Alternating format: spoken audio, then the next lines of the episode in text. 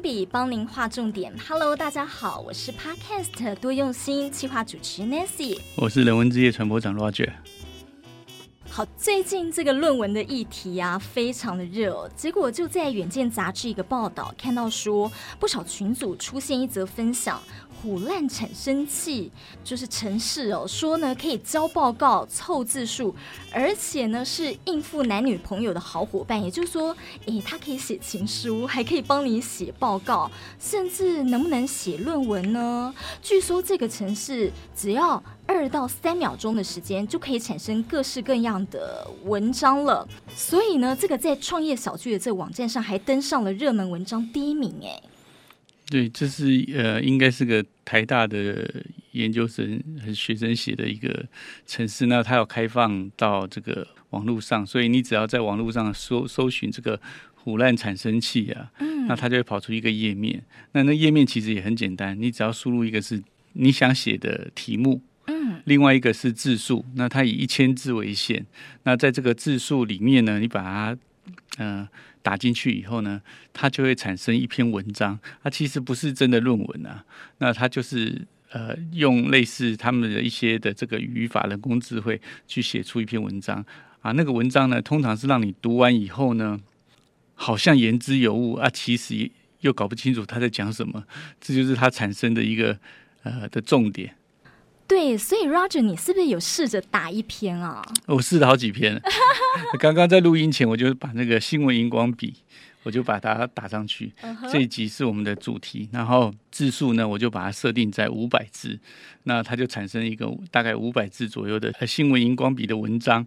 那那一期我们就让听众朋友来知道一下，哎，这个胡乱产生器，当当你输入一个主题以后呢，它大概会产生什么样的文章？对，所以其实你只有输入这五个字吗？新闻荧光笔，还有五百个字，还有五百个字，就是这篇文章不要超过五百个字。哦，看到我念一下呢。新闻荧光笔对我来说已经成为了我生活的一部分。了解清楚新闻荧光笔到底是怎么样的存在，是解决一切问题的关键。由于问题的关键看似不明确，但想必在诸位心中已经有了明确的答案。好像好像讲的很有道理，对不对？对。其实我们前面这一小段看似哦，它是一个乱呃人工智慧产生的文章，可是其实对于我们在从事这个。节目的制作人员来讲，的确，它是一个我们生活的一部分。一个一个礼拜，我们从礼拜一到礼拜天，天天都有，对不对？怎么这么厉害啊？我我就觉得他前面第一句就已经完全说中重点了。那新闻荧光笔到底是怎么样存在？是解决一切问题的关键啊！其实我们是利用新闻的部分来跟大家讨论一些我们生活上的一些观点。好，我刚刚其实只讲了大概呃三行。对，三行而已，后面还有很多行，要再听看看。对，我觉得还可以再再讲个五六行给听众朋友分享一下。哦，好。说到新闻荧光笔，你会想到什么呢？对于新闻荧光笔，我们不能不去想，却也不能走火入魔。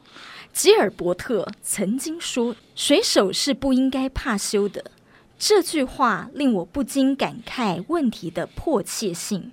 探讨新闻荧光笔时，如果发现非常复杂，那么想必不简单。要想清楚新闻荧光笔到底是怎么样的一个存在。这一段我想再继续讲下去，因为他提到了苏轼。哎、嗯，苏轼曾提出“养生致性，行义求治”这句话，改变了我的人生。我们需要淘汰旧有的观念。刘医师在过去曾讲过，不要把所有特别合意的希望都放在。他会这么说是有理由的。可是，即使是这样，新闻荧光笔的出现仍代表了一定的意义。我们都有个共识：若问题很困难，那势必不好解决。我想。我们把新闻荧光笔的意义想清楚，对各位来说并不是一件坏事。所以你看，他这样绕过来绕过去，中间又穿插了好像是这个名人的一些呃名句了哈。对。然后，然后，但是讲来讲去以后，其实我们从刚刚的第二段以后，你也不知道新闻荧光笔是为什么要存在，到底它的意义是什么？就好悬哦。对，所以它就是利用这样的方式就可以产生一篇文章。那其实很多人就是把它当做一个好笑啦，就是这样子来看。呃，但是呢，其实这个胡乱产生器，其实它是呃缘由于国外。国外在二零零五年呢，有一个很有名的呃论文产生器啊，这个英文名字叫 SCIGEN 哦，你现在去上网查还是查得到。这是在二零零五年呢，那个麻省理工学院的三个研究生的一个闹剧。嗯，那这个也是让我们值得呃有一些深思的。等一下，你说闹剧？所以他们其实是玩一，本来是好玩，然后去研发出来。对，他们是这样子，就是说他们写了一个程式，就我们刚刚讲的，就叫 SCIGEN 嘛，哈。嗯。那他可以把很多你一样的意思，就是你提出来，呃，作者是什么，你想讨论的题题目是什么的，嗯，那他就会产生一个论文。哦。哦，那但是他们那时候。对外宣称说，他们写这个城市的目的是什么呢？他们想要揭发很多这种比较低级、低质量的这种学术会议、研讨会。哦，因为有很多的研讨会，它其实呢缺乏严格的审查，它其实只是利用这个研讨会来诈骗很多研究人员，或者是做他们的知名度，或者是募款。嗯啊，所以呢，他在二零零五年产生的这个，他们做完这个城市以后呢，他们就写了一篇。那个用他写了一篇文章，嗯，按、啊、这个文章呢，他们就投到这个 WMCI，就是世界系统控制讯息学会议，嗯、哦，去投稿，嗯，有有过吗？通过了，然后通过了以后就邀他们去参加研讨会，对不对？嗯。可是呢，通过以后他们就去把这件事情去呃揭发揭发，对、嗯，那主办单位呢就觉得说，哎，知道了嘛。就拒绝他们出席去报这个研讨会，嗯，没想到这三个学生更厉害了。嗯，他们就在会场呢，自己又办另外一个研讨会，到现场去发名片，又产生很多论文。那他其实是用一种讽刺的方式去做这样的事情，嗯，那也让这个国外的这些研讨会啊、出版商这些学界呢，哦，其实做了一个很大的震撼。所以到二零零八年到二零一一年呢。总共有八十五篇的这些电脑产生的这些论文呢，被发表到二十四项不同的科学会议中。嗯。所以你可以发现到国外的这些会议非常的多。哦，嗯。那但是呢，有很多这个其实它的实质审查可能真的是很很粗略。哦。所以它因此呃，让很多比较品质不好的，让它被筛选出来。那也刺激大家真的要办科学研讨会，是真的帮我们这个科学上是有意义、有帮助的，而不是只是为了要费用啊，为了要知名度这样去产生的这些研讨会，就大大的被筛减。嗯，那也有人利用这样的技术呢，去呃写了另外一个程式，这个城市叫做 SCI Detect，D E T E C T，就是检查是不是。电脑写出来的论文的检查产生器，然后你可以把你看到文那一篇论文丢到里面，他就告诉你这个是人写的，还是这个很疑似是电脑写的。哦，太厉害了！这就像那个呃，我们回家要开门，嗯，有一个钥匙，有就会有一个 key，对不对？有一个锁就有一个钥匙，用什么方式做就什么方式解。那其实他这三个年轻人其实是。也蛮不错的啦。对，他们后来把这个他们的这个演算法，其实有公布到这个 open source 的平台，哦，供大家可以去研究。嗯哼，对，所以我不知道，我当然我不知道我们这个唬烂产生器的创作者有没有参考它。不过原则上，也很多人在讲这个事情的时候，就把它想成说，哎，它是台湾的这个 SCI Generator 的这个第一代。哦这三个呃麻省理工学院的学生，这好聪明哦！我不直接点破你，但是就像你刚刚讲的，他用讽刺的方式，反而引起了很多人的注意，然后而且引起那个主办单位他们的注意，好像后来呢就还挡掉了有上百篇的那个论文，这样。对，所以到了那个。呃，二零一三年撤稿以后，其实这样子的事情就没有再发生了。不过，你看，从二零零五年到二零一一年，嗯，其实也算是蛮久的哦。嗯哼，而且这三位麻省理工学生，其实他们后来都很有成就哦。成就对，一位是一个那个加密公司的呃研发工作，另外一个在 Google 参加工作，嗯、还有另外一个是云端公司的这个技术主管。哇，他们从念书的时候就就有这样子一个做法想法了，对，一定 后面有很多的创举，对，所以其实等于多了一只手，就是帮助大家哦、呃、去审查伪造论文。对，我其实人工智慧在过去几年来讲，其实是一个很长足的这个进步了哈，嗯、但是大部分来讲，很多的人工智慧其实是辅助。哦，好，那。嗯呃，真正说人工智慧完全帮你写，呃，写成一样我成品的，不是没有。嗯，大部分来讲，我们目前看到的最多，大部分它是有一个制式的格式。比如说像呃几年前来讲，那个其实现在应该也有了阿里巴巴，嗯，那个淘宝网，他们不是每年都有那个什么双十一的购物节吗？嗯，他们在那个。之之前就是有大量的商品嘛，嗯、那他们就会用人工智慧的方法去做很多商品的那个标靶设计。你只要输入这个给商品的照片，嗯、给商品的这个名称、价钱等等特性，它就会自动帮你排版美编。哇，这么棒！对。那有一些那个呃呃报道式、条列式的新闻，嗯、其实它也是用电脑写的，因为它会比人快。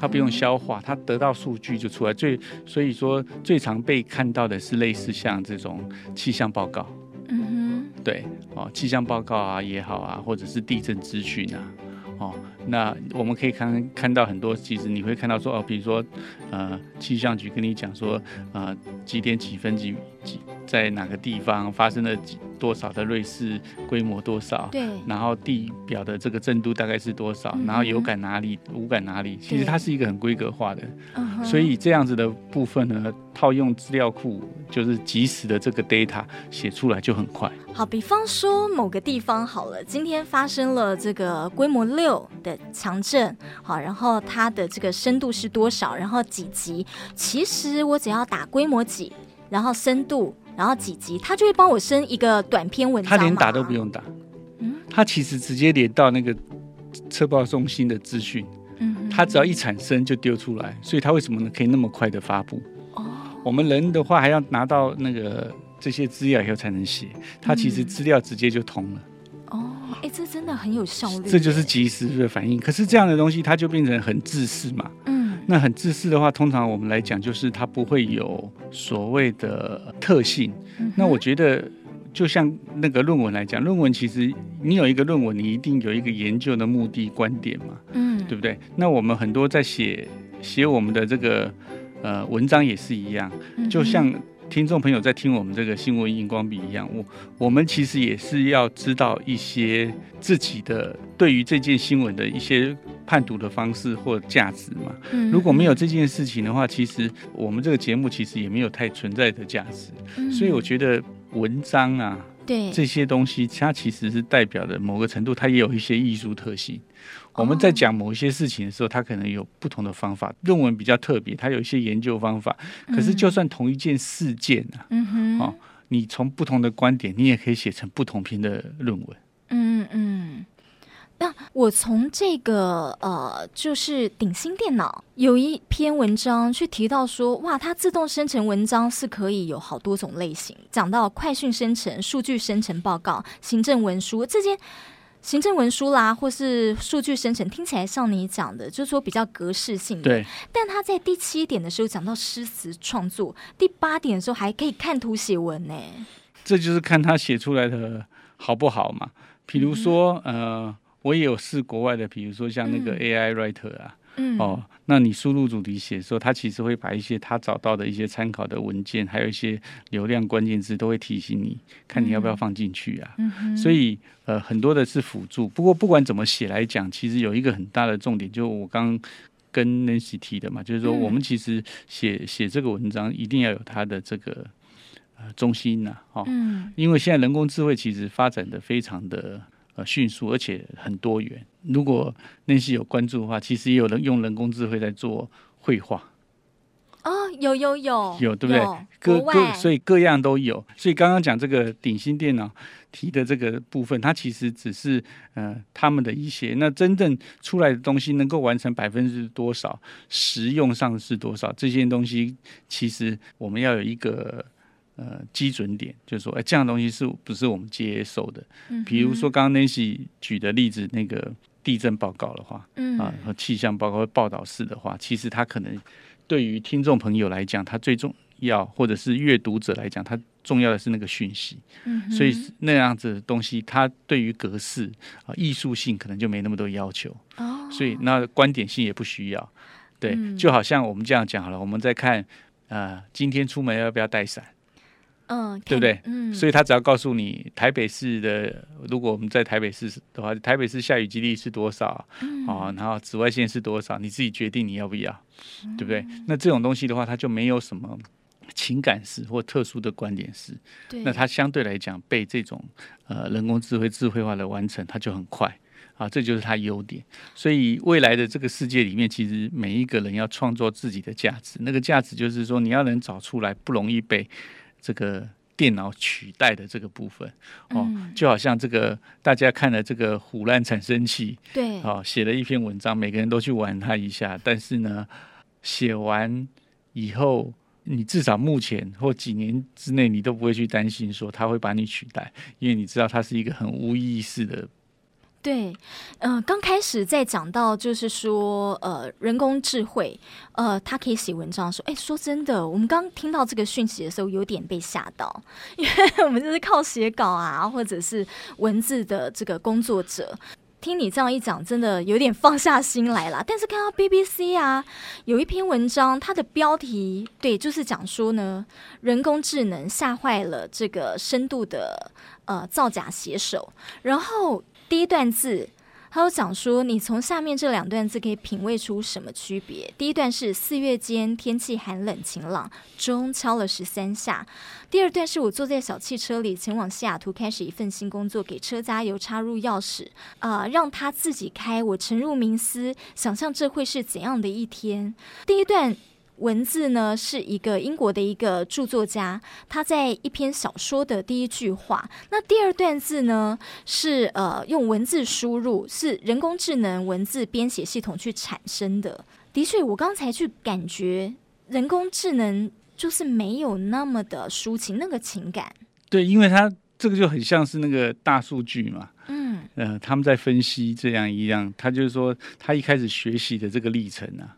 对，那当然，因为现在网际网络发达，所以可能人工智慧它可以透过网际网络去搜寻很多，像刚刚我们讲的那个文章里面，很多我们那些名人他讲的哪些话，我们不见得都能够理解。对，对，没没没办法背那么多。可是呢，那个毕竟是取人家创作的话，嗯、对不对？那但是产生变成自己创作出来的时候，那就是另外一种学问了。嗯、我相信在人工智慧里面，它也是另外一种写法。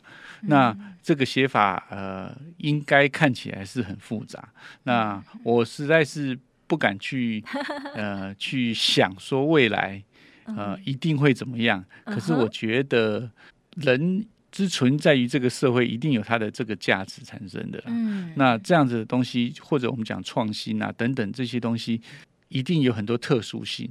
这个是很不容易被电脑这种冷冰冰的东西取代的。嗯嗯，对，所以这个 SCI 的这个 generator 啊，嗯，它采用的概念叫做上下文无关于文法的方式来产生词汇，所以你会觉得这些词汇好像表面上看起来都很合理，嗯，可是呢，你仔细发现就发现它其实都乱写，那个上下不见得要有同义意，对，哦，那这样的概念呢，呃，因为。它可以从它的这个资料库里面啊，网际网络里面去海搜很多的不同的文具，嗯、然后去把它并起来。嗯、所以同样的概念呢，它也可以产生不只是文章啊，流程图、数据图都可以。嗯，哦，这个也就是因为这样，当你没有细查的时候呢，你就很容易。就觉得哎，他好像言之有物。对。可是其实细看以后，发现他言之无物。那这也这也是这三个研究生为什么利用这样的概念去呃去试探，是不是每个研讨会他都做得很严谨。嗯。那另外来讲，就是这些研讨会就会变成呃，知道他们是不是呃他们的东西出来是不是可信度。哦，不然我们其实有很多的研究报告会引用各研讨会跟论文的，然后我们就发表了。嗯、那你就会变成是呃把错的讯息拿过来去发表，嗯、反而你在宣导假的内容。嗯哦，那所以这件事情就变成是很重要。也因为有这样的事情，所以到二零一三年前，有非常多的人利用这样的方式去影响了，哦，去刺激了，让很多的这个。不好的研讨会，他们做了改革或调整，然后提升这样的品质。所以虽然看起来这是一个很有好玩、开玩笑或讽刺的一个城市，可是它其实呃，针对它的目的，其实它也达到了，哦，让很多人呃研讨会因为这样子而提升了它的品质。嗯，对，你刚刚讲这个 SCI，它这个城市设计啊，嗯、怪不得我在看这个呃。AI 它出来的这个文章，我就觉得，哎，这个 好像没有什么起承转合，就是我们最最初的这个作文训练，然后没有什么逻辑思考。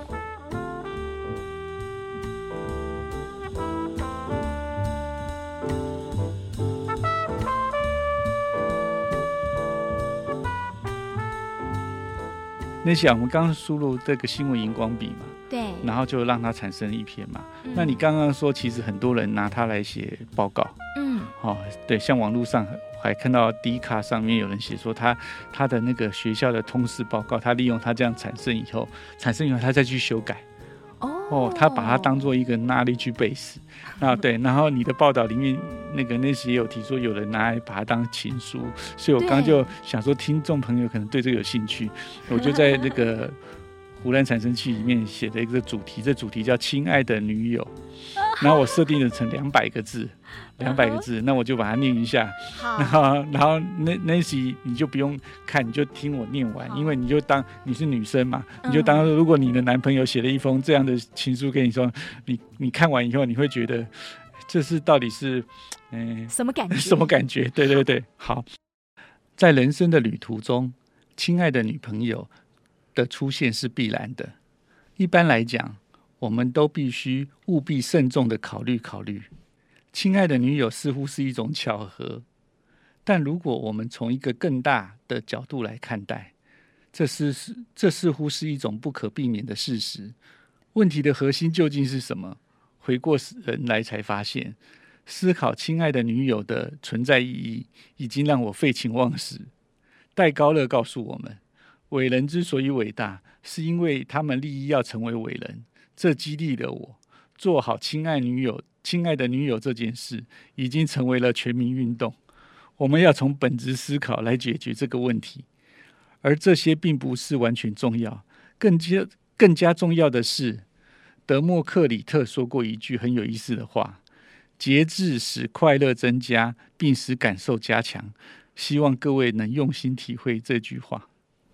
哇哦，哎，你变哲学家了，听的感觉就是第一个主题哦。你打“亲爱的女友”有没有？对，哇，我就开始想说，嗯，你要对我说什么？这样，然后是不是里头也有你对我的这个呃欣赏？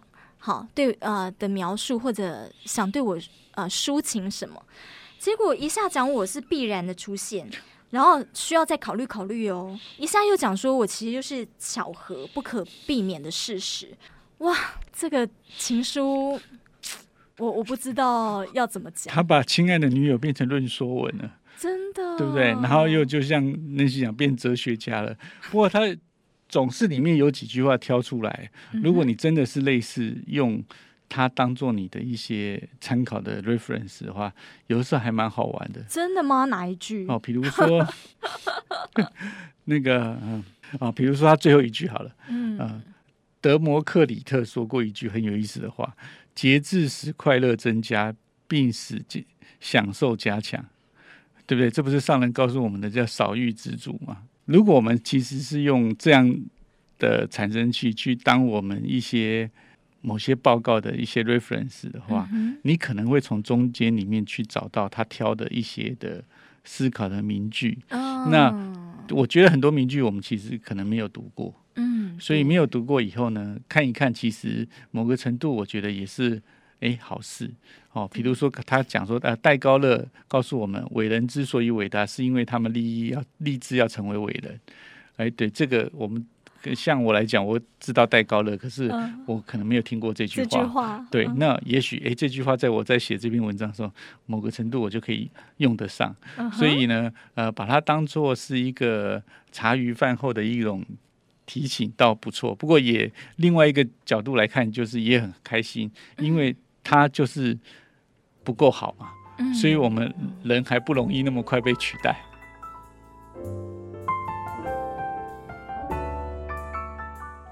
我觉得这名字果然真的取得很好，虎烂产生器，他真的蛮会 唬人的，就很多的名人名语这样。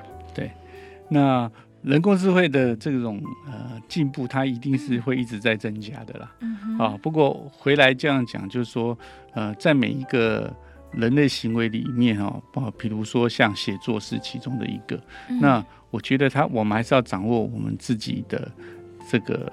呃，核心的这个价值，嗯啊、呃，不管是人的价值，还是呃观点的价值，嗯，好，那我们才可以保有我们的特殊性。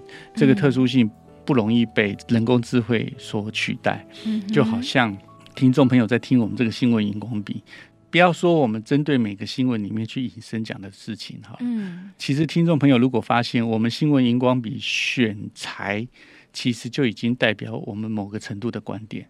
为什么有一些类有一些的新闻我们不挑，有一些新闻我们会挑？那挑出来以后，那我们怎么去解读这样，或者是做更深入的报道？那也会让听众朋友在听这一集里面说，哎，也可以或多或少可以传达一些我们想表达的这个东西。那我们可以互相交换一些意见。那不外乎就是希望可以跟我们的生活连接，让我们的每一个人的这个观念会更好。嗯，所以现在这个城市它的这个改善空间还很大，文字工作者呢也不用太担心啦哦。所以呃，就像 Roger 讲的，但是如果你呢运用这个系统，运用这个软体是可以做一个辅助的话，诶，其实也是蛮好，因为它有强大的记忆力。对，那也希望听众朋友呢听完这个时候，如果你想尝鲜的话，就赶快去你的那个浏览器里面打入“腐烂产生器”，然后呢。哎，你自己就可以玩玩看。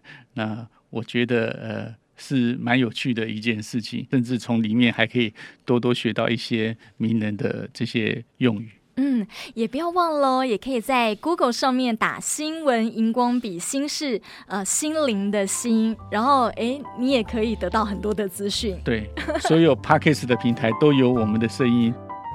新闻荧光笔提供您观点思考。我们下回见，拜拜，拜拜。